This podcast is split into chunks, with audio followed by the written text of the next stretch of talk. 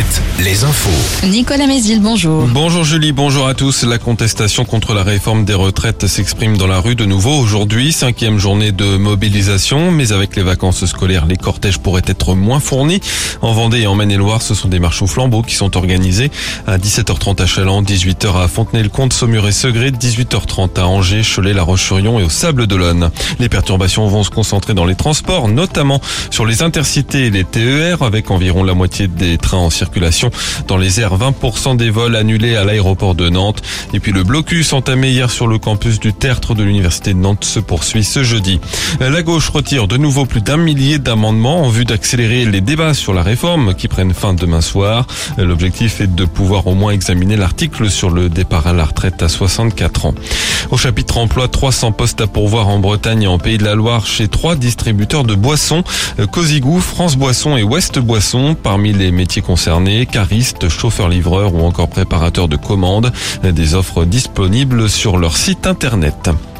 La plateforme Salto va disparaître des écrans. France Télévisions, M6 et TF1 annoncent officiellement la fin du service après un peu plus de deux ans d'existence sans véritablement connaître le succès. Le sort des abonnés et le calendrier d'arrêt seront fixés bientôt par un mandataire judiciaire.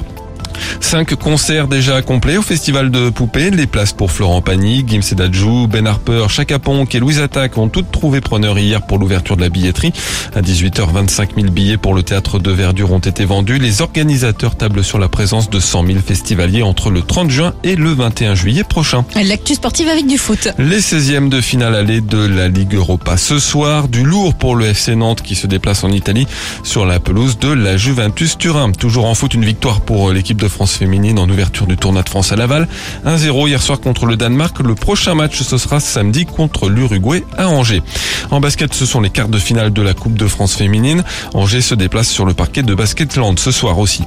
Et puis le rugbyman du Stade Rocher, Winnie Antonio, écope lui de trois semaines de suspension. Il est l'auteur d'un plaquage dangereux samedi dernier contre l'Irlande en tournoi des Six Nations. Il ratera donc les deux prochains matchs de la compétition contre l'Écosse et l'Angleterre. La météo bien nuageuse avec des brouillards ce matin et peut-être même quelques gouttes en cours de journée. Les maxi entre 12 et 14 degrés. FC Nantes, Juventus de Turin, Ligue Europa. Appelez maintenant Alouette au 0820 90 9000 et gagnez un pack VIP pour deux personnes.